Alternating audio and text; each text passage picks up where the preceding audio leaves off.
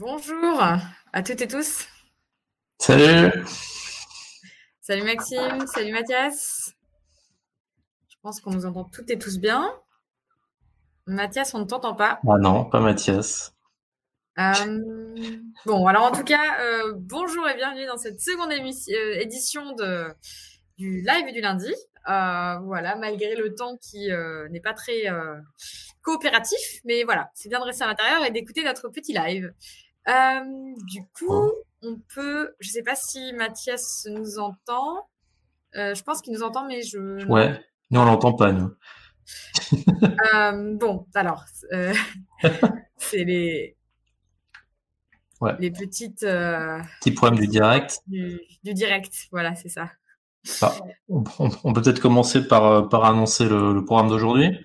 Euh, alors, quel est-il? Alors, on commence par un petit bilan. Ah, ah, ah. Mathias, super. Ça va, Mathias? Ça va, ça va, ça On, on, croit toujours qu'une fois qu'on a fait une fois, c'est bon, on est paré et on a l'expérience, mais en fait, c'est pire encore. Il y a plein de choses auxquelles on pense pas et voilà. mais on est là, c'est important. Exactement. Donc oui, euh, on était sur présenter un peu euh, l'ordre du jour. Est-ce que tu veux bien nous présenter ce que, voilà, les différents thèmes que nous allons euh, évoquer aujourd'hui? Tu parles à Maxime ou à, à moi? À toi. Mathias, est-ce que tu veux bien Ah, c'est moi, d'accord. eh ben, alors, on va commencer par les, les, marches sur le climat qui ont eu lieu il y a, il y a pas si longtemps que ça. Un petit bilan de ce qui s'est passé, puis un peu de les revendications, voilà, en particulier dans notre circonscription, puisque la NUPES était présente également à l'étranger. Euh, puis nous avons une, une invitée, donc notre première invitée de notre programme, Avril euh, Hook, qui nous vient de, de Prague, qui habite à Prague et qui va nous parler des élections municipales qui ont eu lieu à Prague euh, également et il y a pas très longtemps du tout. Et puis enfin notre chronique culture. Attention, notre chronique culture qui cette fois-ci sera au milieu du, du programme. Et à la fin, deux points un peu plus, ouais, je sais pas comment dire. Une, c'est sur la, la composition des prix de l'énergie, comment sont formés les prix. Ça, c'est Maxime qui va nous expliquer ça. Et puis ensuite, on parlera de la, la taxe sur les super profits. Euh, on va faire aussi un petit horizon de notre circonscription, de l'Europe, et puis voir en France euh, comment ils, ils, voient ça de, de leur côté. Voilà pour le programme d'aujourd'hui. Alors, est-ce bah, que vous êtes prêts pour cette première petite partie? Eh ben, allons-y. Attention, on va lancer cette fois-ci un générique vidéo. C'est un peu nouveau. On va commencer avec la musique. Ah, pardon. il faut que je partage mon écran aussi. C'est. Euh... Ouais, là, là, on n'était pas au point avec les vidéos en fait. On a voulu innover avec les avec les vidéos, puis on a eu des petits soucis là. On va bon. C'est ça l'innovation. Des petits s'arrange. Alors, attendez.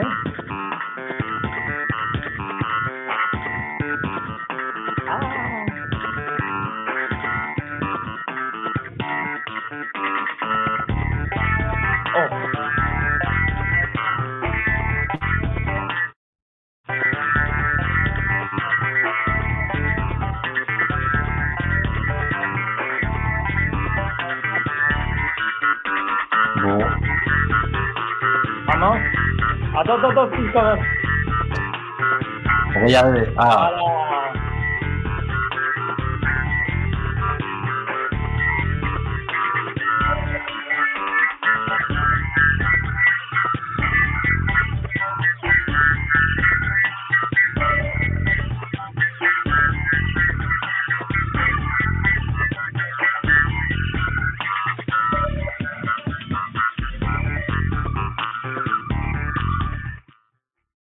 Voulait quand même vous prouver que la NUPES était là, euh, même à l'étranger. Et eh oui, on est là. Alors, Asma, c'est euh, ces marches pour le climat, qu'est-ce qu'on peut en retenir?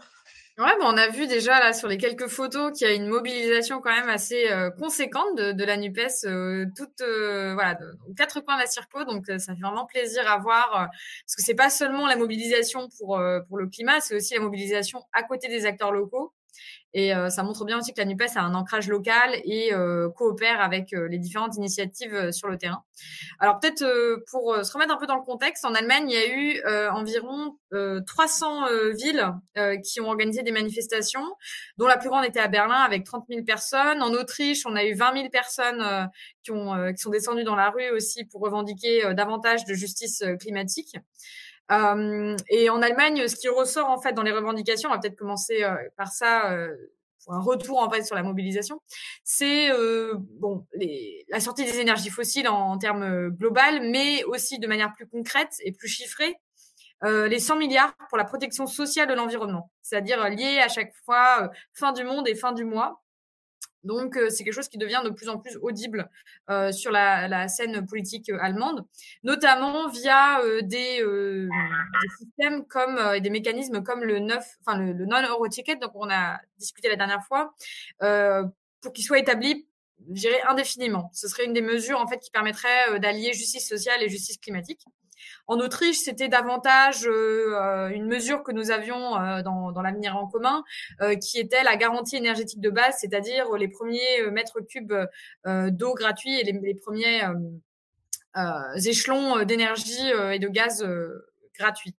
Euh, donc en fait, on voit bien que euh, les euh, thématiques, que ce soit, enfin énergétiques, que ce soit en France ou au-delà de la frontière, sont des thèmes qui sont de plus en plus importants et on fait le lien en fait de plus en plus souvent entre les thématiques sociales, les revendications sociales et bah, l'obligation climatique qui nous, qui nous force à agir en fait pour préserver nos ressources.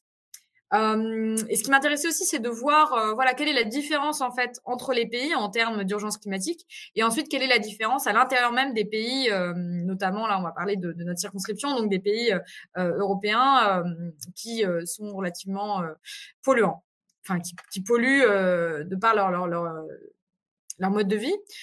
alors première petite devinette, Mathias, je peux t'inviter à la, à la mettre dans le chat euh, où se sont déroulés, parce que bon, il y a la COP 27 qui va se dérouler en, Égypte euh, dans quelques semaines, mais euh, bon, en, amont, il y a différentes préparations à la discussion et aux négociations de ces COP prévues. Et donc, la petite devinette que j'avais, la première de ce soir, c'est où se sont déroulées les préparations de la prochaine COP 27, sachant que ces préparations-là se sont déroulées lors d'un sommet qui a eu lieu dans notre circonscription. Donc notre premier indice serait que c'est la ville de naissance de Beethoven. Euh, voilà. Et le deuxième indice qu'on peut donner directement, c'est que c'est l'ancienne capitale donc de la de la RFA. Alors, est-ce que dans ah, je vois qu'Armoise euh, nous a envoyé un petit message. Armoise, si je ne me trompe, est musicienne, non? Donc euh, oui, voilà. Donc, devrait devrait euh, peut-être euh, tomber dessus. Euh, alors moi, je vais vous donner la réponse. La, la réponse c'est bonne. Voilà. Donc euh, la ville, donc l'ancienne capitale de la RFA. Euh, donc par rapport à ces préparations-là, en fait, c'est des préparations qui finalement euh, n'ont pas euh, abouti aux espoirs qu'on s'était, qu'on avait placés en fait dans ces préparatifs-là et L'objectif euh, de la COP27 déjà au niveau des, associations, c'est de contenir le réchauffement climatique sous 1,5 degré. Sachant que là, si on continue euh, la dynamique actuelle, on tend plutôt vers les 2,8 degrés, ce qui sera absolument catastrophique en fait, euh, que ce soit pour la faune et la flore, mais aussi pour l'activité humaine et le, bien-être humain, l'expérience de vie. Enfin, c'est lié à plein, de choses qui changent énormément. Donc en fait, c'est l'engagement euh, qui revient à chaque fois, que ce soit au niveau des associations pour le climat, euh, euh, mais également je dirais des partis politiques qui sont engagés pour la lutte contre le réchauffement climatique, c'est de maintenir le réchauffement climatique sous les 1,5 degrés. C'est vraiment l'objectif principal. Sachant qu'on est dans un contexte où on sort d'une COP26 où il y a eu une promesse de soutien financier des pays riches vers les pays pauvres à hauteur de 100 milliards de dollars par an, qui n'est toujours pas tenue. Il y a eu une pré-COP organisée à Kinshasa pour justement euh, euh, peut-être sensibiliser les pays euh, les plus dépenseurs de, de, de CO2 bon, à réorganiser en fait leur manière de consommer et leur manière de, financer des économies assez polluante. Euh, mais bon, ça n'a pas suffi. La COP, d'ailleurs, euh, symboliquement, se passe sur le continent africain. Euh, donc, on essaye quand même de mettre un accent sur l'accompagnement des pays du Sud, mais finalement, les mesures ne suivent pas. il y a d'ailleurs différents mécanismes hein, qui ont été évoqués spécifiques, notamment de prise en compte des pertes et dommages proposés par les pays les plus pauvres, qui sont une nouvelle fois les moins responsables et pourtant les plus exposés au réchauffement climatique. Euh, on l'a vu les dernières semaines avec les inondations qui ont touché le Pakistan. Euh, donc en fait, à la COP26 à Glasgow euh, l'année dernière, on a eu un dialogue qui a essayé de, de, s'instaurer en fait entre pays pauvres et pays riches pour permettre aux pays pauvres qui vont être les plus touchés par le réchauffement climatique d'avoir une sécurité ne serait-ce que financière pour faire face à ces crises-là. mais voilà, ce qui en est sorti, c'est voilà des, discussions jusqu'à 2024 pour discuter une nouvelle fois des modalités de ce financement, mais rien de très concret et absolument rien à la hauteur des trois ans qui nous restent pour inverser la tendance euh, voilà, des, émissions de gaz à effet de serre. Euh, donc ça, c'est vraiment les différences entre pays. Donc on voit qu'il y a quand même des, grosses disparités entre la manière de traiter euh, l'urgence climatique entre pays pauvres et pays riches. et je vais passer maintenant à la troisième partie donc de cette petite excursion en marche pour le climat vers donc la différence à l'intérieur même des pays. Euh, et là, euh, voilà, j'ai une nouvelle devinette pour vous. Euh, combien de milliardaires polluent autant que 50% de la population française? C'est assez fou. Alors, première réponse, ce serait 63 milliardaires. Deuxième réponse serait 71 milliardaires. Et, 80, et la troisième réponse serait 86 milliardaires. Je dis rien, ah. je sais, moi. Différentes, différentes réponses. On a 86, on a un peu de tout. Alors c'est 63 milliardaires, donc mmh. c'est vraiment euh, bon. On n'arrive même pas à s'imaginer en fait. Et ces chiffres-là viennent d'une étude menée par Oxfam et Greenpeace, donc euh, c'est chose quand même relativement indépendante, sur les émissions liées au patrimoine financier. C'est-à-dire que euh, quand on dit euh, les riches polluent, en fait, c'est que les riches font des placements, décident d'être actionnaires dans des entreprises qui polluent, euh, notamment BNP Paribas, pour ne pas citer cette banque. et donc, c'est notre, notre engagement à la NUPES, c'est aussi de, dire que c'est à eux de contribuer massivement à la transition énergétique euh, parce que c'est eux qui font le choix de euh, financer des énergies euh, polluantes et de faire des placements financiers. Déjà, ils ont beaucoup d'argent, donc ils placent énormément, mais surtout, ils font des placements dans des énergies fossiles. Euh, et ça, c'est un économiste, donc Lucas euh, Chancel, qui a fait ce lien entre inégalité euh, croissante des richesses et inégalité des émissions de CO2. on avait comme exemple le, jet privé de Bernard Arnault, qui émet en un mois autant de CO2 qu'un Français moyen en 17 ans de vie. C'est, c'est quand même assez, assez incroyable. Et là, je vois que dans le chat où ils mangent les riches, ça économiserait du CO2. Mais voilà, donc c'est quand même euh, assez fou euh, ces chiffres. Et peut-être un, dernier chiffre par rapport à tout ça, euh, c'est qu'en fait, les 15 millions de tonnes de CO2 que l'État français doit éliminer d'ici fin 2022 par rapport au jugement qui, est, qui a été rendu dans l'affaire du siècle se trouvent en premier lieu dans les poches des milliardaires finalement. Quand on, prend en compte cette notion d'inégalité de répartition de, du poids de la responsabilité climatique. Euh, et euh, c'est d'ailleurs pour cela que euh, différents partis, mais également des ONG, donc au niveau par exemple politique, on a la France Insoumise qui avait dans son programme la notion d'impôt sur la fortune climatique, qui vise spécifiquement les impôts, les pardon, les placements euh, dans des énergies euh, qui ne sont pas vertes. Euh, et c'est une mesure qui a été soutenue notamment par Oxfam et Greenpeace. Et ces deux associations proposent notamment une taxe supplémentaire sur les dividendes pour les entreprises qui ne respecteraient pas l'accord de Paris. Euh, je trouve ça d'ailleurs assez fou qu'on puisse continuer en tant qu'entreprise à polluer et ne pas du tout être soucié par les régulations et les accords internationaux comme l'accord de Paris. Et si on, si on mettait ça en place, on pourrait euh, en fait euh, récupérer 17 milliards d'euros de finances publiques euh, voilà, par rapport aux entreprises qui ne respectent pas les, régulations climatiques. Donc voilà, tout ça en fait amène aussi les partis politiques à, agir. Je parlais notamment de l'impôt climatique. On a notamment aussi une rédaction la rédaction d'une proposition de loi pour interdire les jets privés euh, qui avait été entérinée par euh, ELV, euh, e qui a été ensuite soutenu notamment par la LFI euh, au, sein de la, de la NUPES à l'Assemblée nationale, et ça viserait à interdire la circulation des jets privés. Alors bien sûr, ça ne concerne pas euh, tout ce qui est sécurité nationale, jets privés militaires ou également évacuation sanitaire. et donc d'un côté, on aurait cette interdiction, et d'un autre côté, on aurait une reconversion des salariés du secteur dans des dans des secteurs qui pollueraient moins, et ça permettrait aussi de ne laisser personne sur le carreau et de pouvoir avoir une je dirais une bifurcation écologique qui crée également de l'emploi. Voilà j'ai fini avec ma petite partie et euh, je suis ravie de passer la parole à Maxime pour euh, interviewer euh, notre invité de ce soir, Avril Hook, sur les élections en République tchèque. voilà, Maxime. Voilà. On va faire un petit, un petit, un petit générique quand même d'intro. Attention. Bien sûr. Alors, je vais essayer que ça soit un peu mieux qu'avant. Allez, regarde, c'est parti. On va. Donc faut.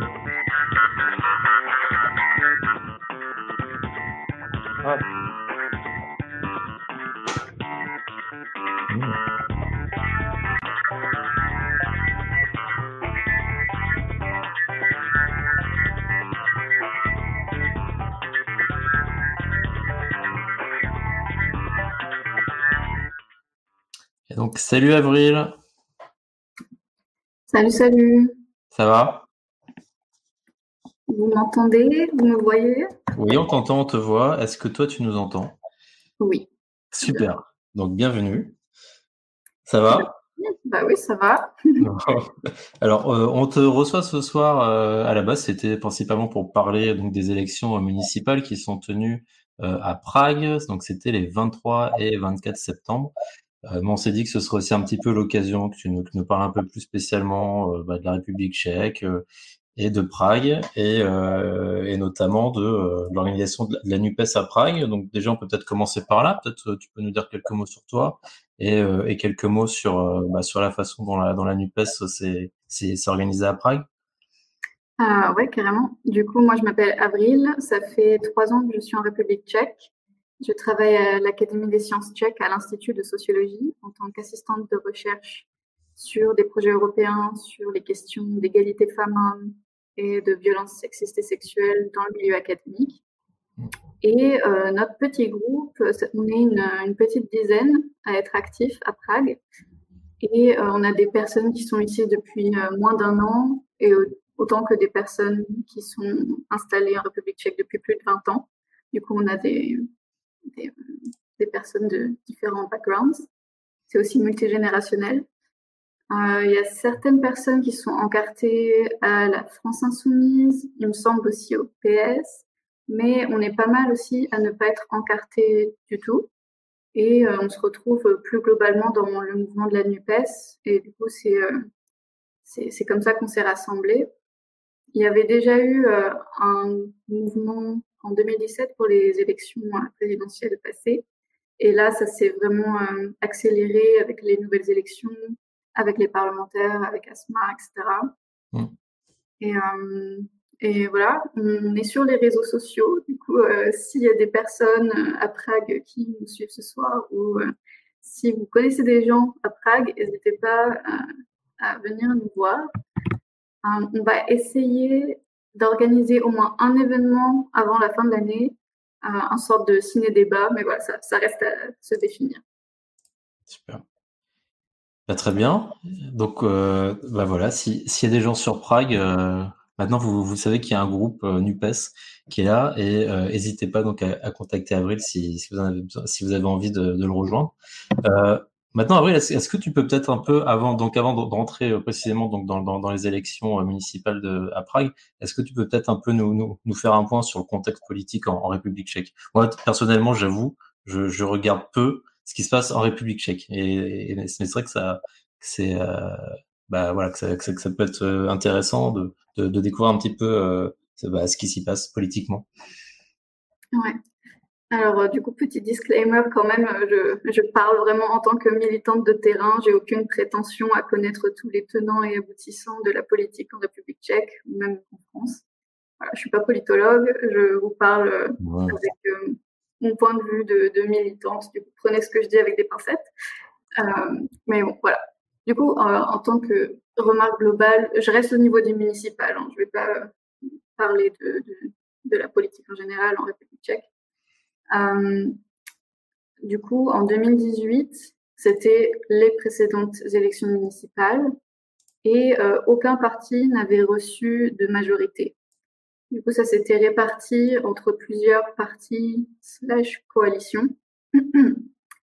Et euh, il faut savoir que pour les municipales en République tchèque, on vote à la fois pour le conseil municipal de Prague et pour les conseils euh, municipaux de chaque arrondissement. Et il y a une quinzaine d'arrondissements. Hein, Comme à Paris. Ouais, ouais, c'est ça. Et du coup, euh, pour le conseil municipal de, Paris, euh, de Paris Pardon. euh, il y avait 14 sièges qui avaient été euh, gagnés par la coalition Spolu. C'était une coalition de partis conservatistes avec une orientation libérale, dont les chrétiens, chrétiens démocrates. Il y avait 13 sièges pour le parti des pirates, plutôt de gauche, mais quand même avec un penchant libéral. 13 sièges aussi pour Praha Sobie, qui sont dans une orientation libérale, aussi un peu progressiste. Ensuite, 12 sièges pour le parti de Babiš, Ano, euh, l'ancien premier ministre euh, euh, tchèque qui est impliqué dans des affaires de corruption, tout ça. Ça vous dit peut-être quelque chose?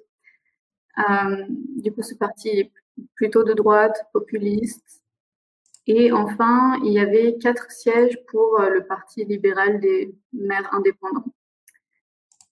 Et euh, du coup, ça, c'était en 2018. Et il faut savoir que euh, pour, avoir, pour gagner des sièges, il faut avoir au moins 5% du, du, vote sur tout Prague. Et il y a trois partis qui n'avaient pas reçu ces 5%. C'était les sociodémocrates qui avaient eu 3%, un peu moins de 3%, et euh, à l'époque, c'était peut-être un équivalent du Parti socialiste avant la NUPES. Et euh, les Verts s'étaient présentés aussi et avaient reçu un peu moins de 2%. Et enfin, le parti d'extrême droite euh, SPD avait reçu 3,5%. Du coup, ça, c'est le contexte dans lequel nous, on est arrivés petit à petit en 2022. Ouais, en 2022, du coup, euh, il y a eu une nouvelle coalition de partis de gauche. Et c'était la première fois que ça arrivait. Et du coup, c'était entre les sociodémocrates et les Verts. Donc, en, fait, juste, je me, je, me pas te couper. Donc, si, si cette coalition s'est formée, donc c'est justement parce qu'il y avait cette, cette barre des, des, des 5% qui a fait que notamment, donc, comme tu dis, les Verts et les sociodémocrates ont, ont pas réussi à se, qualifier. Alors, je pense que c'est une des raisons où ils se sont dit, euh, si on s'allie, euh, peut-être que ça nous donnera plus de chance. Euh, et de ce que j'ai pu lire et de discuter avec les personnes de cette coalition, qui s'appelle du coup Solidarité, il y avait, il y avait une, une, envie, en fait, aussi de, de joindre les forces. Et il y avait aussi deux autres petits partis tout petit parti de gauche euh, qui se sont ajoutés. Du coup, en tout, c'est quatre partis. Et euh, c'est là que nous, la NUPES à Prague, on, entre en scène, si je puis dire. Euh, on s'est mis en contact avec eux. ils nous ont expliqué le fonctionnement des municipales en République tchèque. Et là, on s'est rendu compte en fait que les Français et Françaises qui vivent à Prague peuvent voter. Et moi, j'étais pas du tout au courant. Ça fait trois ans que je, vis ici. Euh, les gens, certains des collègues qui sont là depuis 20 ans, ils ne savaient pas non plus. Euh, du coup, on s'est dit, bah, il faut qu'on fasse une campagne de sensibilisation. Et euh, on a fait ça en deux temps. On a fait une campagne de sensibilisation générale non partisane sur les réseaux sociaux. Et en deuxième temps, on a promu les contenus et les mesures de solidarité euh, du coup, ça s'est fait à travers euh, des posts sur les réseaux sociaux où on décrit le fonctionnement, euh, où on décrit par exemple les, particularités du vote en République tchèque qui est peut-être un peu différent de la France et ça peut être un peu bizarre. Euh, par exemple, on n'a pas juste une voix, on a autant de voix que de conseillers et conseillères municipaux et municipales. Du coup, c'est 65 voix. D'accord. Et on peut utiliser ces voix de manière différente. Premièrement, on peut choisir le parti ou la coalition et on coche, euh, on fait une grande croix sur le parti et on donne donc toutes nos voix à ce parti. Ensuite, deuxième possibilité, on donne nos 65 voix à 65 individus différents qui peuvent être de différents partis. Et enfin, euh, troisième possibilité, on coche le parti, mais on donne quelques voix à des individus d'autres partis, et ces voix-là, du coup, elles seront perdues euh, au parti coché. Et pour moi, ça, c'était nouveau. Du coup, c'était aussi intéressant de, de voir que ça existe comme ça, c'est d'autres manières de voter. Et surtout, on a fait pas mal de, de, de, communication sur le fait que les étrangers peuvent voter. Pas tous les étrangers, c'est tout citoyen ou citoyenne européenne de plus de 18 ans qui a une résidence temporaire ou permanente en République tchèque. Hmm. Et ça, il y a peu de personnes qui le savent, même parmi les employés de mairie. Des fois, c'était un peu compliqué. Euh, on a eu quelques témoignages de personnes qui sont allées s'inscrire sur les listes électorales et qui sont vues refuser. Et il fallait du coup euh, prouver que non, non, on peut. Et finalement, ça s'est toujours bien terminé. Et on, a aussi fait des petites euh, vidéos de témoignages pour montrer que quand même c'était assez facile de s'inscrire sur les listes électorales. En général, ça prend cinq minutes max. Et du coup, c'était pour essayer de, de, combattre un peu le, la peur de, du côté administratif. Ouais, Non, c'est bien de faire ça et c'est vrai que c'est important de rappeler hein, que c'est pas que République tchèque, mais que normalement, en tant, en tant que Français, euh, dans dans n'importe quel pays, enfin quand, quand on réside dans n'importe quel pays de l'Union européenne, on peut voter aux élections municipales et européennes. Si je me si je me trompe pas, c'est les deux élections euh, auxquelles on peut voter à l'étranger. Moi, je sais qu'en Allemagne, par exemple, on nous a on nous a directement envoyé des des euh, les cartes d'électeurs, euh, enfin les, les, les outils pour voter à demi à la maison. Donc ça, ça simplifie les choses mmh aussi. Mais malheureusement, c'est vrai qu'apparemment, c'est pas pareil dans dans tous les pays. Oui, bah, c'est clair. Euh, on a aussi essayé d'interpeller euh, l'ambassade de Prague, l'ambassade de France à Prague, et euh, on n'a reçu aucune information officielle de leur part. Du coup, ça, dépend vraiment des pays, et je pense qu'on va essayer de, pousser un peu pour qu'il y ait une information systématique en fait sur ces questions-là, parce que c'est un droit qu'on puisse s'impliquer. Et du coup, pour en revenir à la campagne, euh, le deuxième temps, du coup, c'était de promouvoir Solidarita. On a relayé et traduit des posts et on a aussi rencontré la tête de liste, euh, Anna Shabatova, qui est une sorte de défenseuse des droits. C'est un peu l'équivalent en person. Et on a fait une vidéo avec elle où elle a parlé en français et euh, elle nous a expliqué très brièvement les grandes mesures. Euh, de, Solidarité. Et euh, du coup, ça, s'est orienté vers euh, essayer d'avoir plus de logements abordables et décents pour les étudiants, étudiantes, pour les jeunes, pour les familles, de réduire les émissions de gaz à effet de serre dans la ville, d'essayer de préparer la ville aux effets du changement climatique. C'était vraiment centré sur des questions écologiques et sociales de euh, soutenir les transports en commun euh, et de prolonger l'usage du métro jusqu'à 1h du matin, aider à réduire le coût de l'énergie, avoir des soins psychologiques disponibles partout, et notamment euh, dans les écoles, parce que normalement, il y a une loi en République tchèque qui fait qu'il devrait y avoir une aide psychologique dans chaque école, mais c'est toujours pas mis en place. Du coup, c'est mettre un accent là-dessus. Euh, et aussi euh, de donner accès à des produits menstruels gratuits dans les espaces publics et les écoles. Et enfin, euh, d'avoir une, infrastructure plus adaptée aux cyclistes et aux piétons. Et du coup, comment on finance tout ça? C'est toujours la question. leur idée, en fait, c'était, leur grande idée, c'était d'utiliser les dividendes des grandes entreprises d'énergie et euh, pendant les, il me semble que c'est une sorte de taxe sur les super profits. Euh, en temps de crise, ces euh, super profits seraient utilisés pour financer ces actions-là. Du coup, c'est avec une perspective de redistribution des richesses. Bah, je, crois qu'on verra, qu'on aura toute une partie sur les super profits à la fin. Et Donc on a, on a déjà un exemple de, de comment on peut concrètement les, les utiliser. Petit clin d'œil. Donc. et voilà. maintenant, peut-être les résultats. Et, et, et, alors, avant, de passer aux résultats, peut-être rapidement, vous, donc concrètement, euh, vos, vos, actions, comment est-ce que vous avez fait pour, en, en tant que Français, euh, pour, euh, pour, euh, pour, pour, vous, vous intégrer là-dedans, pour les soutenir? Alors, euh, certains d'entre nous, on connaissait aussi personnellement certaines des personnes de cette coalition. Du coup, ça a permis de, faire des liens assez facilement. Et euh, ça a été juste des rencontres s'accorder sur comment on peut les aider, qu'est-ce qui serait le plus efficace, etc. Et du coup, faire une campagne en ligne, c'était très efficace. Enfin, très efficace, je sais pas en fait. Mais euh, le truc quand même, c'était que euh, la plupart de la campagne, il y a eu l'été.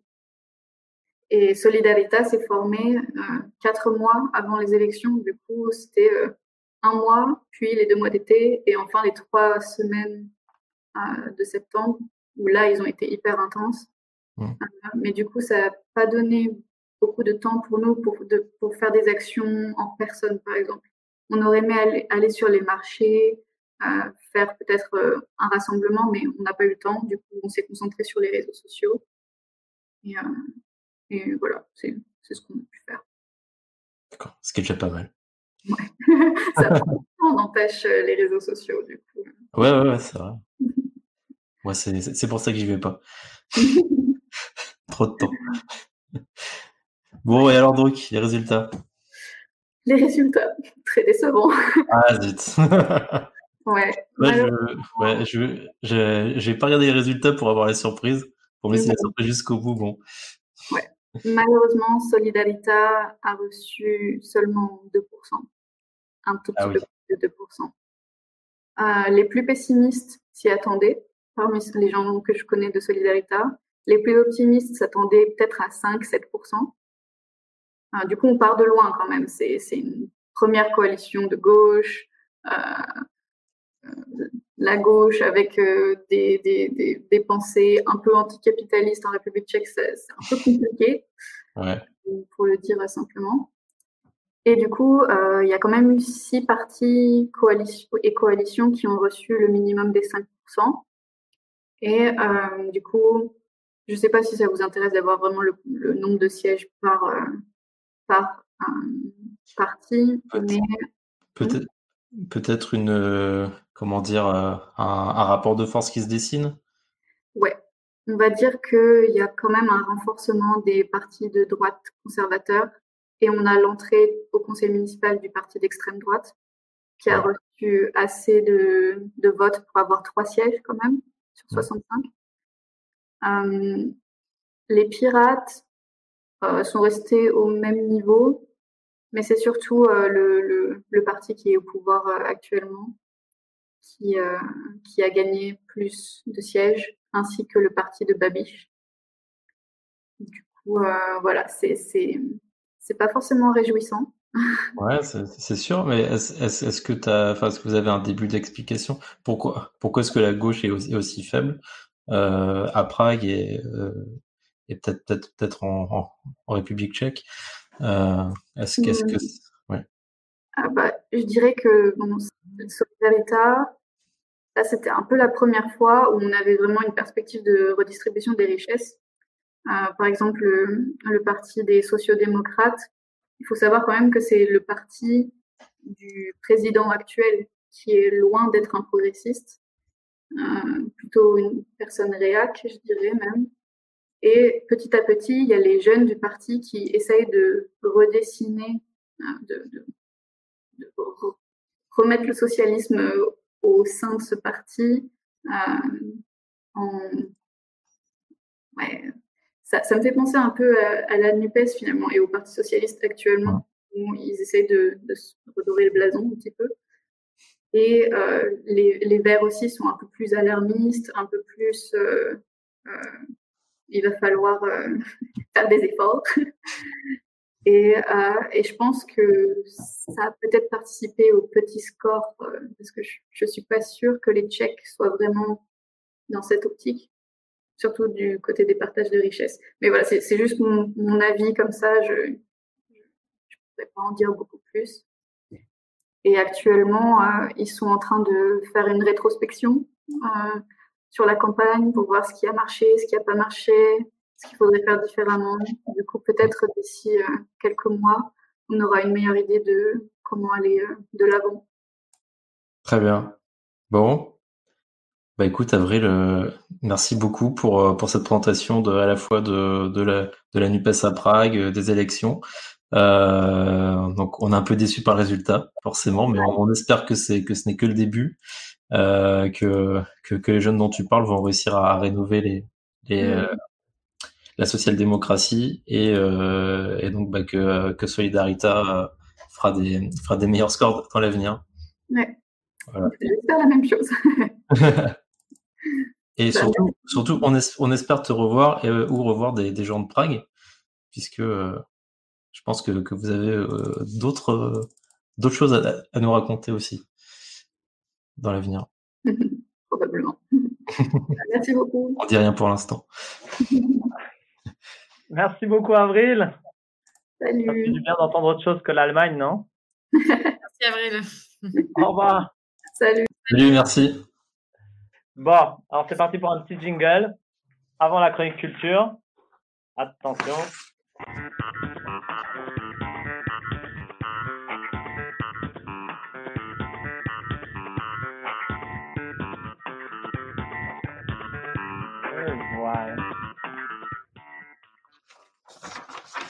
Voilà. Bon, je viens de voir que mon truc, en fait, il était, euh, l'écriture était inversée. bah oui. ah oui, c'est vrai que t'as un signe miroir, toi. voilà. Alors, cette fois-ci, c'est moi qui m'y colle pour la chronique culture. Euh, J'ai commencé par une petite devinette euh, auditive, en espérant que que les que la technique fonctionne un peu mieux. Je vais partager un audio et la devinette, ça va être de découvrir en fait en quelle langue est cette, euh, cette chanson, donc, qui est, une, euh, qui est une langue qui, dans notre circonscription, a, euh, à voir, on va dire, avec notre circonscription. Un peu compliqué à tout gérer. Hein. Voilà, alors, petite devinette, écoutez bien, c'est parti.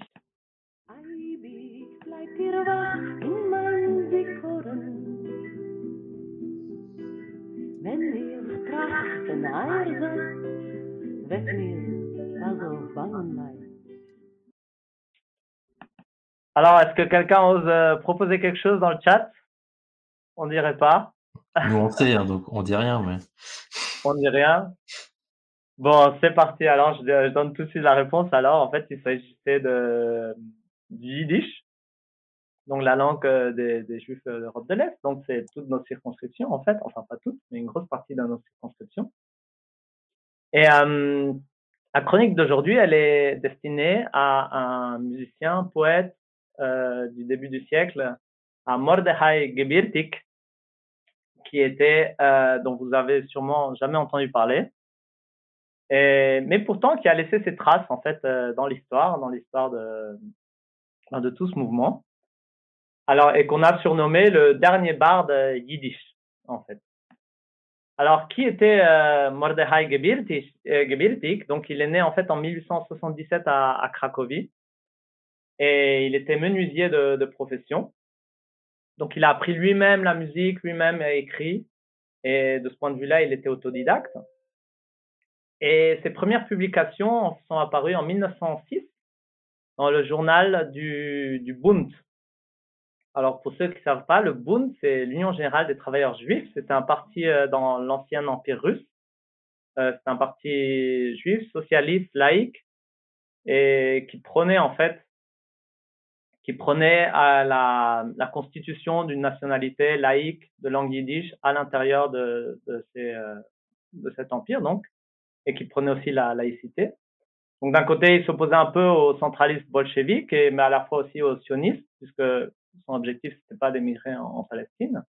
Et Mordechai Gebirtik a toujours été proche de, et membre de ce, de ce parti. Et c'est un parti qui a été créé en 1897.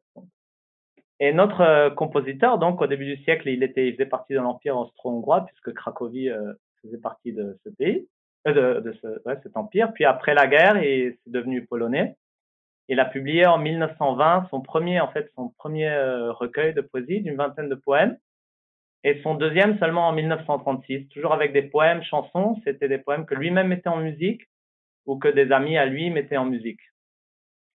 Alors sa, sa, sa, sa littérature, en fait, elle retrace, elle, elle parle beaucoup de la vie quotidienne des, des, petits gens, surtout de son quartier de Kazimierz, en fait, qui est le, le quartier juif à, Cracovie, qui est aujourd'hui très très touristique hein, et qui est aussi très joli. Ouais. Il y a même sa, sa rue, euh, la rue Berka Jozelevica, au numéro 5, qui est la maison où il a habité. Et il y a une petite plaque commémorative si jamais vous passez par là. Et hum, les contemporains qui vivaient là, ils disaient que pendant la journée, on entendait le, le, bruit du travail des meubles, et puis le soir, ils travaillaient sur la musique, et puis ils composaient. Donc c'est euh, euh, voilà, donc il a été tout très proche. Son répertoire est très vaste. Il va depuis le depuis les chansons de pour enfants, les berceuses, jusqu'aux chansons d'amour, jusqu'aux et, et, puis les chansons de les chants ouvriers, les chants contre la guerre également. C'est un répertoire très vaste.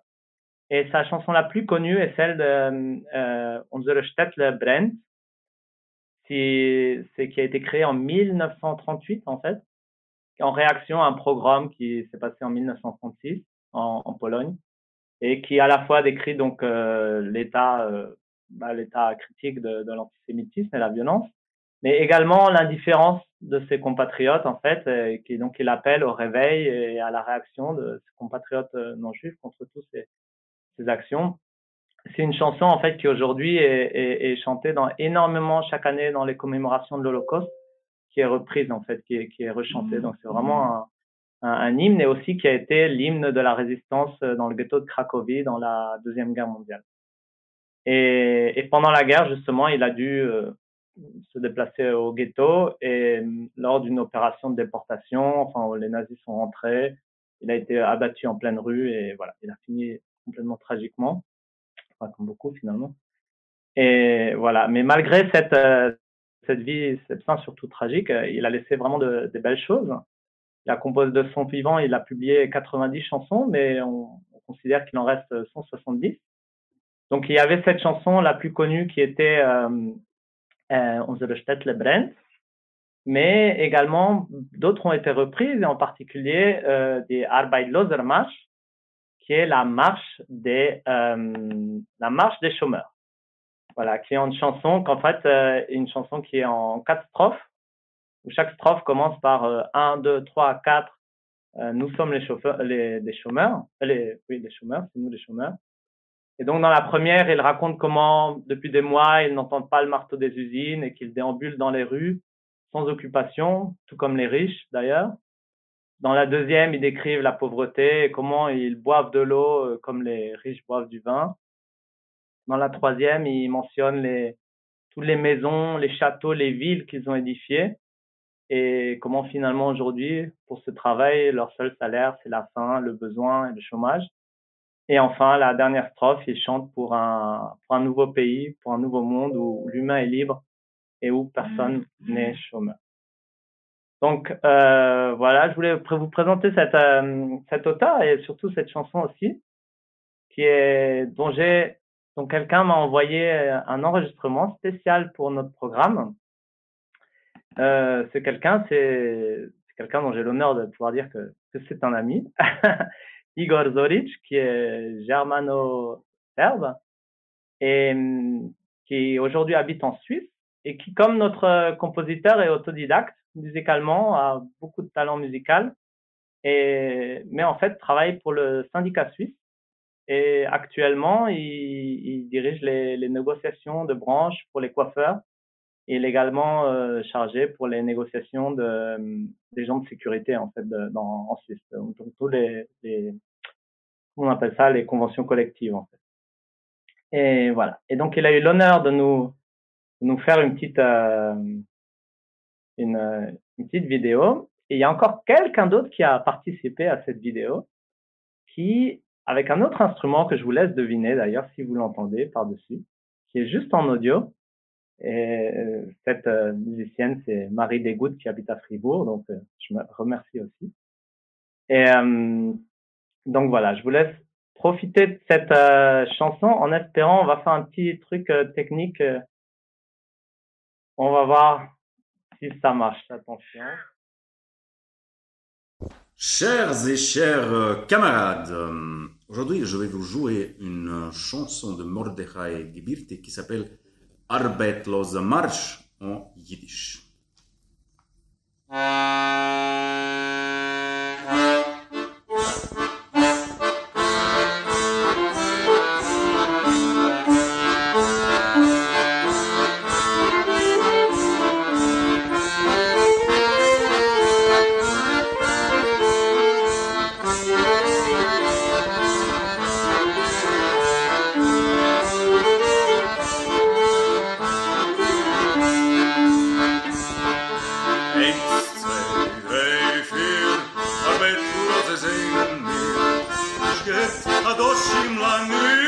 Brüder, aber klar, sag ihm kein, hat vergessen, mit der Schauer sich schon frischen, gegen ihn.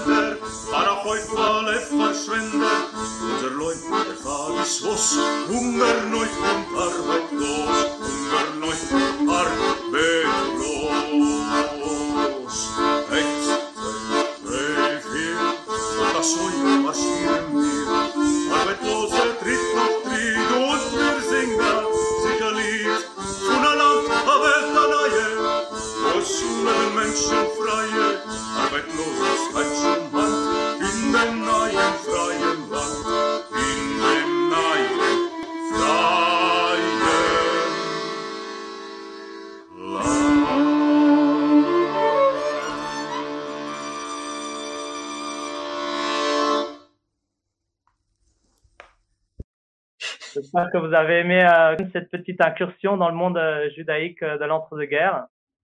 Et, et, puis en plus, ça fait une petite pique actuelle puisque vous avez suivi en France, il y a un petit débat entre la, ah la gauche qui travaille et la gauche des allocs. Donc finalement, euh, c'est pas depuis aujourd'hui que la gauche c'est la même pour tout le monde, c'est depuis 100 ans puisque les chômeurs faisaient déjà partie. Mm. Euh, déjà à l'époque était faisait partie du, du, du, monde du travail, était considéré comme ça. Et on le voit à travers cette marche. Merci beaucoup en tout cas. Moi, je la, je la connaissais pas du tout cette chanson. C'est une belle découverte. Ouais, merci beaucoup Mathias. Alors, on peut peut-être passer à la partie euh, 5, c'est-à-dire, euh, Maxime, une petite explication sur le prix de l'énergie euh, sur le marché. Oh là, c'est compliqué, hein enfin, je, crois qu'on veut nous faire croire que c'est compliqué. Allez, vas-y, euh, on fait un petit jingle en attendant. Un, petit jingle, quoi. C'est ça. Un petit jingle. Alors, préparez votre. Euh, vous avez préparé vos papiers là hein? C'est bon. Je prépare ma musique. Attention, c'est bientôt parti.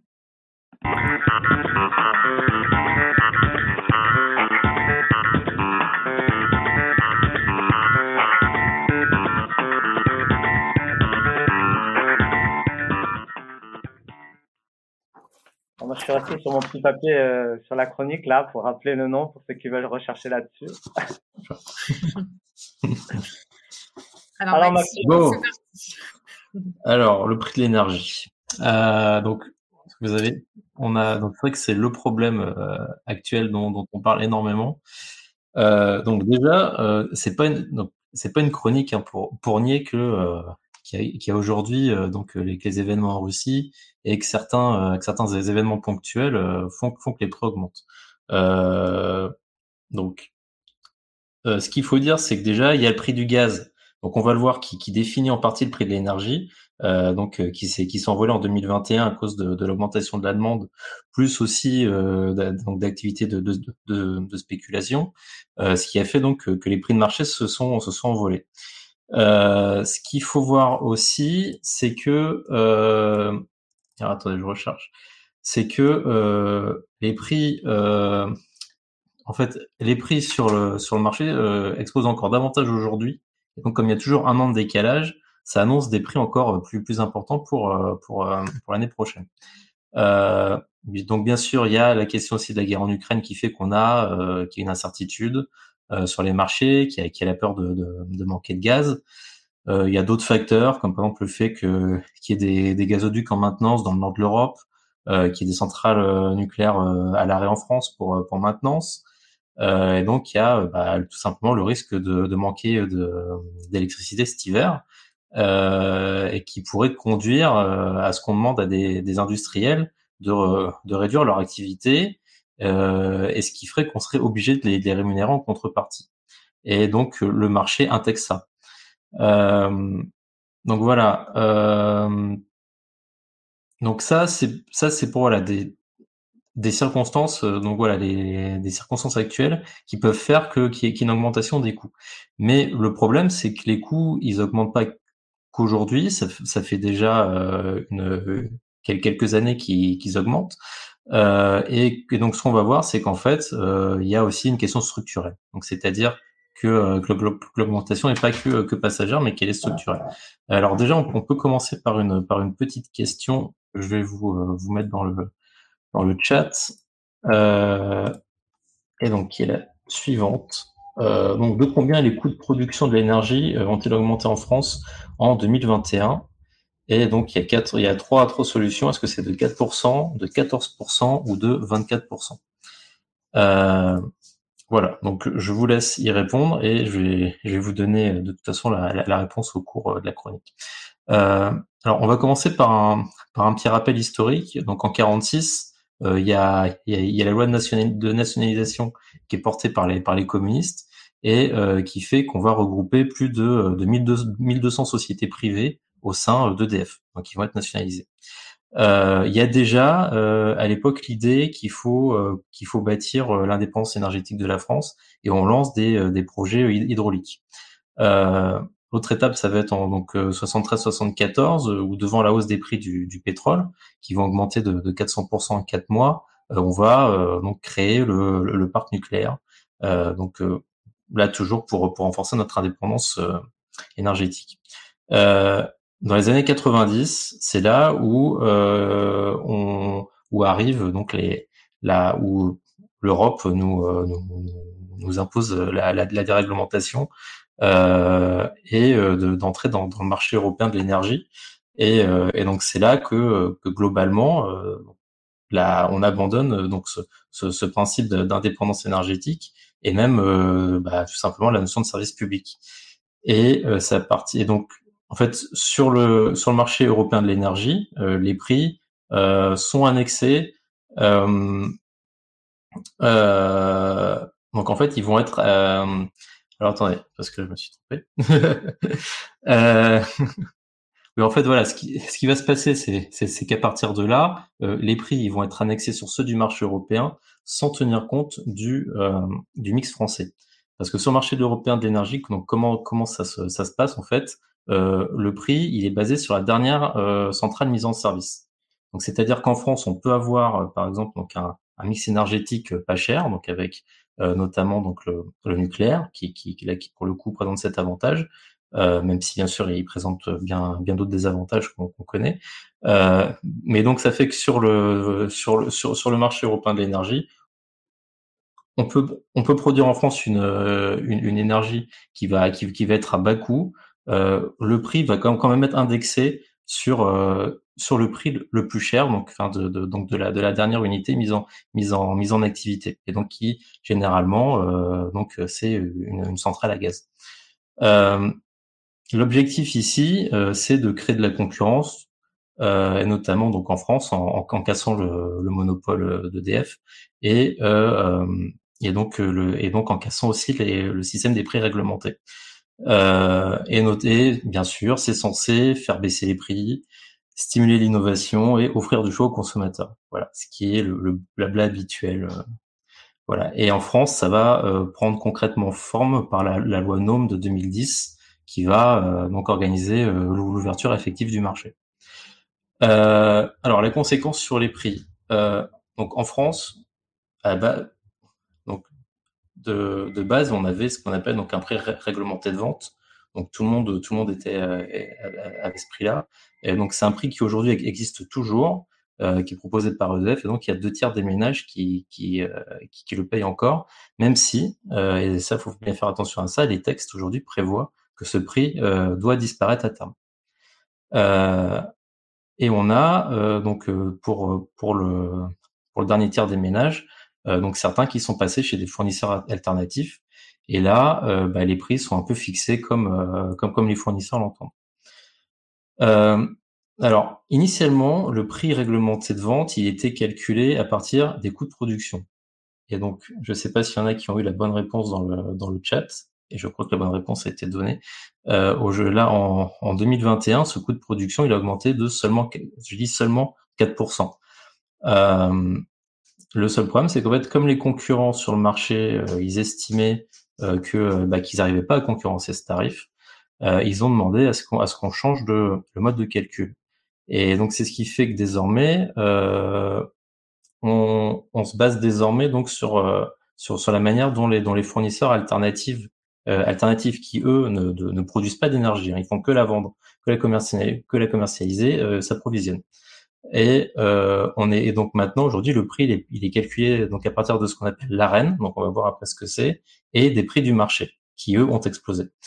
Euh, ce qui fait qu'aujourd'hui, donc si les coûts de production ils sont à peu près à 50 60 euh, euros du, du mégawattheure, euh, alors que euh, bah là on a vu récemment que les prix du marché à terme ils ont ils ont pu augmenter jusqu'à 1100 euros. Donc on, donc on voit bien l'écart qu'il y a et, et, et comment donc le finalement ici les coûts augmentent quoi. D'où la, la, mise en place du bouclier tarifaire qui finalement euh, bah, ne, enfin, et qui, qui, en fait ne, ne s'applique qu'à ceux qui sont restés au tarif réglementé, euh, qui, qui fait que la hausse des tarifs est, limitée à 4%, euh, alors que euh, normalement elle aurait dû augmenter, enfin ça aurait dû augmenter de d'environ 45% hors taxe. Euh, et ce qu'il faut savoir, c'est que depuis 15 ans, euh, le prix de l'énergie a augmenté de 60%. Voilà. Donc l'objectif qui nous était annoncé d'ouverture à la concurrence pour faire baisser les prix, euh, voilà, clairement, euh, on attend toujours. Même c'est même le contraire puisque les prix ont fortement augmenté. Euh, et ce qu'il faut savoir aussi, c'est que les entreprises et les collectivités locales, euh, elles, elles n'ont plus du tout accès aux, tarifs réglementés. Et il y en a certaines qui, qui ont des factures qui ont augmenté de, de enfin, qui ont été multipliées par 4 ou par 5, voire, voire par 6. ce qui forcément entraîne des risques de faillite, euh, ce qui a bien sûr déjà amené l'État à intervenir euh, et qui va amener l'État à, intervenir de nouveau. On a notamment euh, remis un tarif réglementé à certains moments, euh, voilà, mais à chaque fois de manière temporaire. Donc tout ça, ça, ça présente un risque pour l'emploi et notamment des pénuries. On a vu récemment, j'ai vu un exemple sur sur des des, les, les scieries qui fabriquent les palettes, enfin qui permettent de, de fabriquer les palettes. Euh, et donc, euh, si l'économie a plus de palettes, je vous, je vous laisse voir euh, le, problème que ça peut être pour, pour transporter les, les marchandises. du côté des villes, on voit bah, qu'il y en a qui devraient réduire la voilure, euh, avec bah, tout ce que ça présente en risque pour, pour au niveau de la baisse des aides sociales. On a eu, eu des exemples de la, de la, de la, avec les fermetures de piscines. Voilà. Et ce qu'on peut voir, donc, c'est que autant en France, le, on, a quand même encore donc un mécanisme avec toujours ce, prix réglementé de vente qui fait qu'on a un minimum protégé. Mais dans, des pays comme l'Espagne ou le Portugal qui, eux, ont joué à fond la, carte du marché, avec limite des, des prix qui s'ajustaient en fonction, fonction des heures, etc. Euh, là, euh, donc euh, ils, ils, ont ils ont fini par demander à sortir du marché européen, ce qui ce qui leur a ce qui leur a été accordé. Voilà, donc donc donc on voit tous tous les tous les problèmes que ça pose. Donc même la Commission européenne aujourd'hui, elle commence à voir qu'il y a un problème. Euh, le seul problème, c'est que bah elle ne voit la solution que dans le marché. Donc euh, voilà, il faudrait, en gros, il faut réformer le marché, mais elle voit pas forcément que le problème c'est le fait d'avoir instauré un marché euh, sur sur euh, sur le sur l'énergie là où un monopole public avait fait fait avait fait, toutes ses preuves. alors pour, pour, terminer, je vous, je vous ai, tout à l'heure j'ai parlé donc dans la constitution du prix de, de l'arène euh, et donc, je, je, tiens à, à, montrer un peu le mécanisme. Donc, concrètement, l'arène, c'est le mécanisme euh, qui donc, donc en fait qui, qui a permis aux fournisseurs alternatifs de rentrer sur le marché, enfin, donc, donc de venir en France pour concurrencer EDF. Euh, donc c'est un l'AREN, ça veut dire euh, accès régulé à l'électricité nucléaire historique, euh, et donc ça a été instauré euh, par, par la loi NOM de 2010. Euh, et, euh, et donc l'idée ici, c'est en fait d'offrir aux fournisseurs d'accès alternatifs une, une, une, une, électricité nucléaire aux mêmes conditions que EDF. Donc ce qui est censé créer des conditions identiques pour tous. Euh, donc le principe, en fait, c'est qu'EDF. Alors attention, ça, ça, ça, peut paraître un peu, un peu, un peu particulier, mais, mais c'est c'est bien ça. En fait, le principe, c'est qu'en fait, EDF doit doit donner euh, un quart de sa production nucléaire au prix coûtant, donc de 42 euros le mégawattheure, Aujourd'hui, c'est 46,5 euh, aux acteurs alternatifs qui sont tous 72 sur le marché, si, si j'ai bien compté. Euh, en fait, pour que ces acteurs la revendent. Donc, ce qu'il faut bien comprendre ici, c'est que les fournisseurs alternatifs ne produisent rien. Ils ne font que venir sur le marché. Ils se font fournir du, du, de l'électricité par EDF, euh, qui en plus la, la livre, mais eux en fait ne font que que facturer en fait. Voilà, ils, ne font que vendre, enfin ils ne font que démarcher des clients et facturer. Euh, la contrepartie ici, c'était euh, donc que ces acteurs qui de base ne produisent pas, que justement qui développent des unités de production et qui favorisent aussi euh, le l'innovation, euh, qui, qui, était un autre grand bienfait euh, annoncé de la de la de l'ouverture à la concurrence. Donc au bout de 15 ans, donc donc ça c'était en 2000, donc c'est en 2010 qu'on a mis ça en place. Donc c'est-à-dire que normalement en 2025, on devrait avoir des, des, euh, des, acteurs alternatifs qui possèdent leurs propres euh, installations de production. Le problème, c'est qu'évidemment, il y avait, enfin, ils n'ont pas du tout respecté ça. Donc c'est toujours EDF, e un petit peu Engie et un petit peu Total aussi, donc pour, pour des pour, des raisons historiques, euh, donc qui qui produit, qui gère le réseau et puis bah, qui porte tout le risque industriel et euh, les fournisseurs euh, donc alternatifs ne continuent qu'à s'occuper de, euh, de la commercialisation. Donc comme on dit, ils mettent juste leur logo sur la facture et, et, et c'est c'est aux, Français de payer. finalement, ce qu'ils ont, ce qu'on voit ici, c'est qu'en fait, ils ont fait qu'empocher les profits sur dos d'EDF. et donc, bah le donc ce qui était toujours, hein, ce qui était annoncé par l'ouverture à la concurrence, donc qui, était censé permettre euh, aux Français d'avoir euh, davantage de choix, euh, bah, finalement il n'y a pas puisque c'est c'est toujours l'électricité d'EDF qui est vendue et et on n'a pas vu on n'a pas vu d'innovation non plus.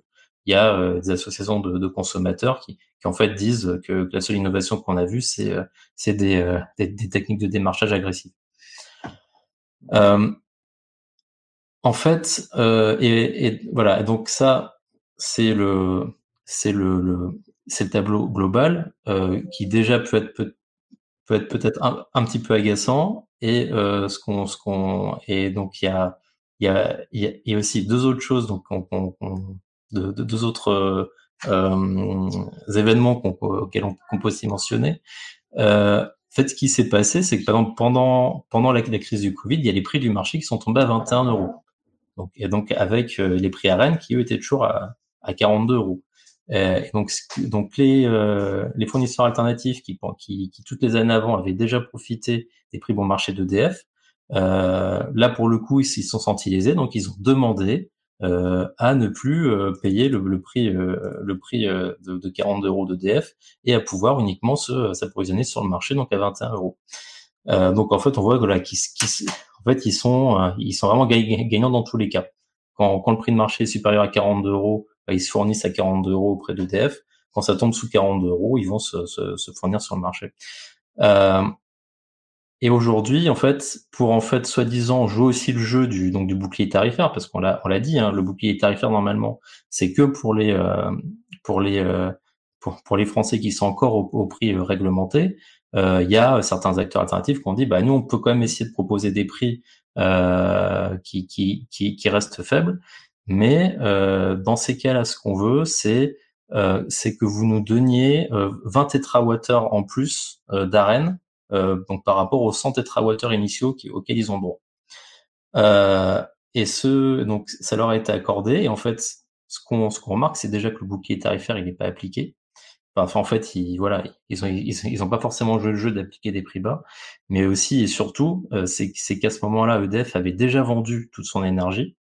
Donc EDF a dû aller s'approvisionner sur les marchés où le prix là était à plus plus plus de 250 euros pour le revendre euh, aux fournisseurs alternatifs au prix à Rennes qui à ce moment-là était de, de 46,5 euros. Et euh, ce qui a engendré pour EDF une perte de 8 milliards euh, d'euros. Et petite cerise sur le gâteau, c'est que devant l'explosion des, des, des, prix aujourd'hui, devant le fait qu'ils ne réussissent pas donc à, à, à, offrir aux consommateurs des, des, prix convenables, il y a certains opérateurs qui, qui renvoient leurs clients chez EDF leur disent on n'est on est plus en capacité de vous offrir un prix convenable, donc retournez chez EDF. Et ce qu'ils font, c'est qu'en fait, euh, l'énergie, donc l'énergie à qu'ils ont qu'ils ont eu euh, à bon marché, eh ben ils vont la revendre sur le marché, sur le sur le sur, sur le marché libre. Voilà. Euh, et le, le, pire dans tout ça, c'est qu'à la limite, c'est euh, c'est peut-être c'est un c'est que le mécanisme aussi odieux qu'il soit, et, euh, et, et, malgré le fait qu'il constitue un piège, un réel piège de, de, de DF et donc et donc de, de l'État, puisque c'est comme l'État français comme actionnaire de DF à 85%, je crois. Euh, ben c'est euh, c'est quand même un mécanisme qui, qui, a, qui a peut-être au moins euh, permis de limiter un minimum euh, la, la, la, hausse des prix en France. Euh, mais c'est évidemment quelque chose qui, qui, qui peut pas durer. Ah ben Maxime, merci beaucoup pour euh, cette explication. On, on, devient tous des experts maintenant dans les crises. On commence à, à tous rentrer dans les, les plus grands détails des, de plein de, de, mécanismes assez complexes. Ouais, ça, ça, ça va, c'était assez clair parce que. Ouais, ouais. Après, on va, on va, euh, pareil, hein, on va se reprendre le replay aussi tranquillement. On va de nouveau, euh, on va de nouveau tranquillement voir ça. Mais je pense que c'est bien aussi d'avoir euh, justement tout le passif en fait euh, et ce que tu as rappelé avec euh, l'histoire derrière tout ça et l'historique derrière parce qu'en fait c'est vrai que sur les plateaux de télé on n'a pas en fait toute cette connaissance là et donc on, on a peut-être aussi des a priori sur la manière dont, dont, sont faites les régulations actuelles et tout est lié donc c'est avec la destruction des services publics, les entreprises qui, qui, ont été privatisées tout ça donc merci beaucoup en tout cas de nous avoir donné ce, cet historique très enrichissant. Et eh ben, on passe à la, la dernière partie, c'est qui a un peu à voir avec celle-là, non? Puisqu'il s'agit des, des, profits, en particulier des profits des entreprises sur l'énergie. On fait un petit jingle? Allez. Ça marche. Vous êtes prêts? Attention. C'est parti.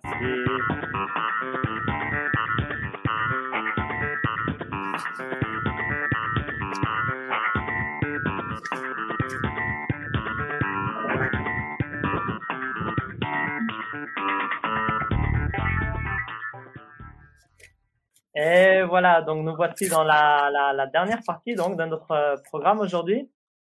Euh, la partie un peu plus entre guillemets théorique, on va dire. Essayer de faire court. Hein. alors, c'est quoi déjà un, super profit, puisque notre ami euh, Bruno Le Maire ne sait pas? Euh, déjà, apparemment, pendant la Première Guerre mondiale, on en parlait. Et le, le principe, c'est simplement qu'en fait, c'est un, un, bénéfice qui est fait par une entreprise dû à une situation exceptionnelle, en fait, qui n'est pas dû à une innovation de l'entreprise, à quelque chose qu'elle a créé, simplement presque un effet d'aubaine pour elle qui n'a rien à voir avec elle. Donc, tout à coup, elle a des bénéfices euh, exceptionnels, et ce qui euh, est exactement le cas maintenant. Et pour euh, revenir à la Première Guerre mondiale, Aristide Briand en 1916 avait instauré également une contribution extraordinaire sur les bénéfices de guerre pour les entreprises d'armement et pas seulement dans notre pays, mais dans d'autres pays du, conflit également, il y avait eu ces, taxes exceptionnelles. Donc, c'est rien d'exceptionnel, on va dire, c'est rien de nouveau non plus.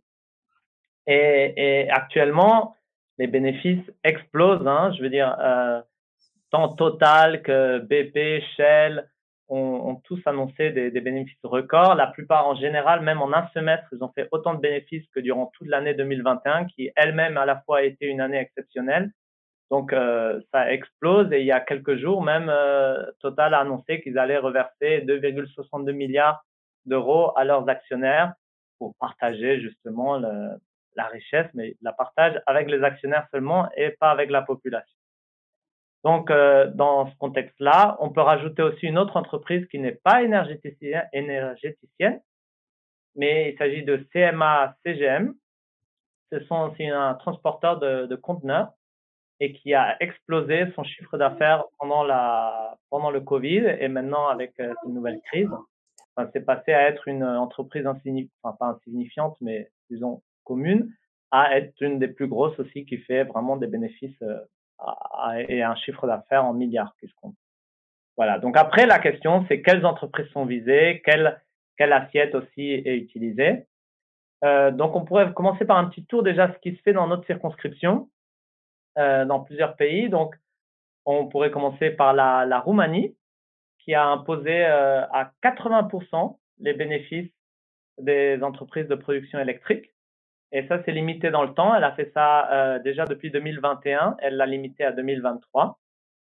La, la, Hongrie également a fait une, une taxe sur les super profits, mais plus étendue. Elle concerne également les sociétés d'assurance, les banques, les télécoms, les compagnies aériennes. Et la taxe est instaurée de juin 2022 à 2023. Et ainsi, le gouvernement compte ramasser 4,5 euh, milliards d'euros euh, de cette manière. Euh, la, la, République tchèque, justement, dont on parlait, qui a une coalition de centre droit et pourtant qui envisage également d'introduire euh, une taxe exceptionnelle sur trois secteurs, donc les, entre les sociétés énergétiques et les banques. Et puis enfin, euh, l'Allemagne aussi, qui euh, ce mois-ci, tout à coup, s'est mise à, à, à, parler, bon, pour l'instant, ils en discutent, mais à parler d'une euh, d'une taxe également sur les entreprises euh, qui produisent de l'énergie. Si on peut rappeler que trois quarts, il y a un sondage qui est sorti où trois quarts de la population est vraiment en faveur de cette mesure, et même ça transperce les, partis, enfin même les, partisans du FDP, qui est le parti libéral, ils sont en majorité pour cette mesure et qui a pourtant été rejeté en, en juin tant au Bundestag qu'au Bundesrat euh, en Allemagne. Donc ça, c'était le petit tour dans nos circonscriptions. On peut élargir un petit peu à, à l'Europe aussi, puisque euh, l'Italie, en fait, a été le premier pays qui a mis en place euh, au printemps 2022 un impôt comme ça, d'abord de 10%, puis de 25% sur les entreprises euh, pétrolières et gazières. Et le gouvernement compte ainsi récolter 10 milliards d'euros. En Espagne également, avec une taxe de 25% sur les super profits des compagnies pétrolières, gazières et les banques, qui n'entrera par contre en vigueur que en janvier 2023. Là, ce sont 7 milliards d'euros qui comptent être dégagés grâce à ça. Puis même la, Grande-Bretagne, la très libérale Grande-Bretagne, euh, a, taxé à 25% les entreprises pétrolières qui agissent dans, le, dans la mer du Nord. Euh, la Grèce également a mis un impôt à 90% cette fois-ci. C'est un impôt simplement unique. Une seule fois, il va être prélevé, c'est prélevé sur la période euh, du 1er octobre 2021 au 30 juin 2022. Et enfin, les, les Pays-Bas également et la, la Belgique, on se parle de, de mettre une taxe euh, dans, dans ce genre-là. Donc on voit que beaucoup, beaucoup de pays de l'Union européenne, c'est rien, et même des pays avec des gouvernements de droite, donc euh, ils, ils pensent à ça. Et, et même en dehors des, du cadre national, je veux dire, on peut rappeler que le, euh, le secrétaire général de l'ONU, euh, Gutiérrez, il a, il a appelé également à instaurer de telles euh, taxes pour taxer ce qu'il a appelé des profits immoraux et puis euh, il a critiqué ce qu'il a appelé une cupidité grotesque. Donc lui-même, il est indigné par ça. Et puis dernièrement, le grand, euh, la grande, pas surprise, mais disons la grande nouvelle, on va dire, c'est que même au niveau européen maintenant, et la semaine dernière, donc il y a eu la réunion des, ministres euh, de, l'énergie. Et ils sont également mis d'accord pour, à partir de, décembre, mettre une taxe sur les super profits. Donc, même au niveau européen, euh, ça bouge. Et voilà. Alors, qu'est-ce qui se passe au niveau français? Eh ben, ça bouge aussi finalement. On est parti de loin et c'est parti d'abord. Il y a eu tout le mois de, juillet, donc il y a eu le plan de le projet de loi de financement euh, rectificatif, je crois, et il y a eu beaucoup d'amendements des, des, différentes oppositions qui, pour justement instaurer une sorte de taxe, qui ont tous été rejetés en juillet. Et puis, comme c'est quand même euh, quelque chose qui, je trouve, qui va peut-être rentrer dans les dans les annales euh, de auditives politiques, je voulais vous partager un, un petit audio quand même de que j'ai en fait cité dans la pardon dans la dans l'introduction, dans le générique, mais on, on va l'écouter quand même parce que ça, ça, ça va. À mon avis, beaucoup d'entre vous le connaissent.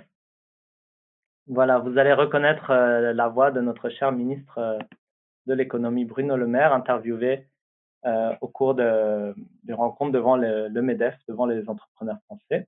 Attention, on va écouter. Vous avez bien sûr euh, entendu parler de cette polémique aussi sur les super profits. Non. N'étiez pas là cet été alors Non, mais je ne sais pas ce que c'est qu'un super profit. Donc non, je n'ai pas entendu. Je sais que les entreprises doivent être profitables. C'est tout ce que je sais. Voilà, donc euh, notre ministre de l'économie euh, en France était un peu dans le déni, on va dire. Donc il part vraiment de, très bas. Et bon, au fur et à mesure, bien sûr, avec tous ces mouvements, c'est quand même des nouvelles, toutes ces informations, ça va très vite, ça bouge très vite d'une semaine à l'autre. Il y a des nouveaux pays, comme on a vu, ça c'était la semaine dernière, l'Union européenne s'est mise d'accord là-dessus.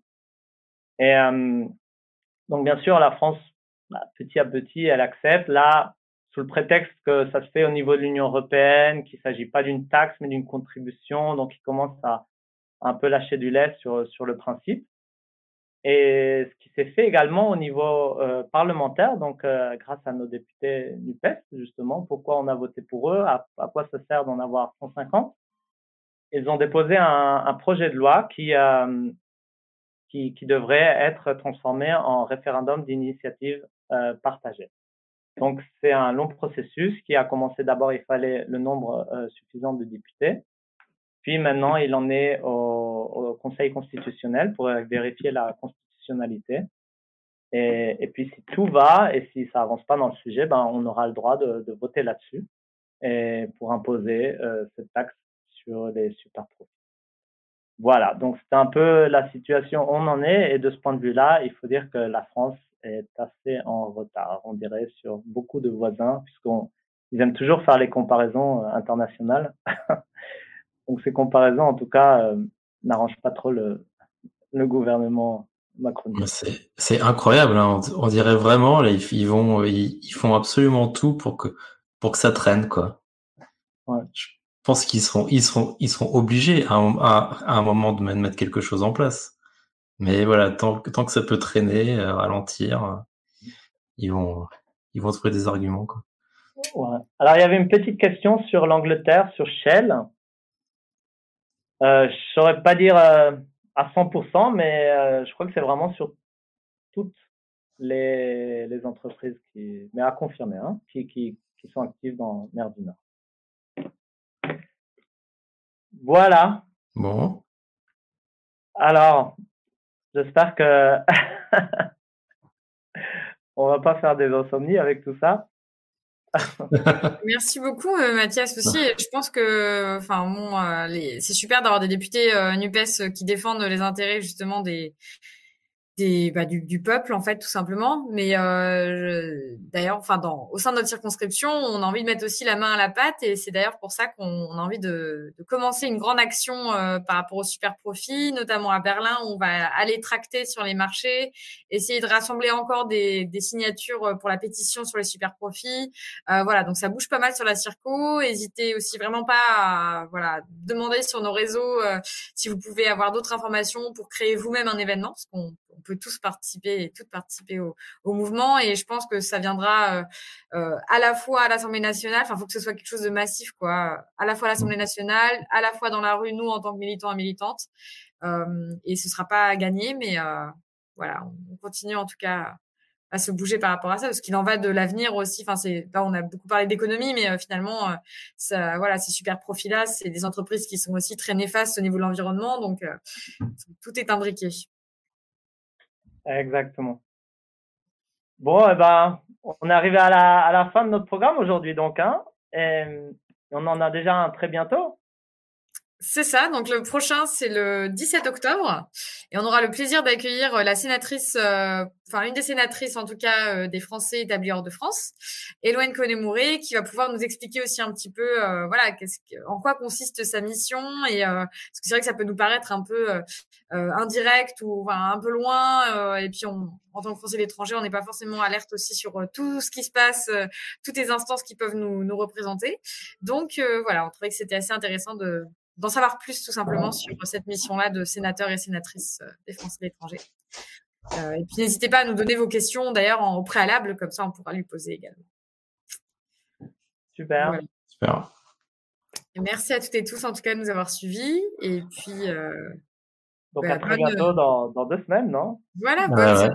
À dans deux semaines. À dans deux semaines.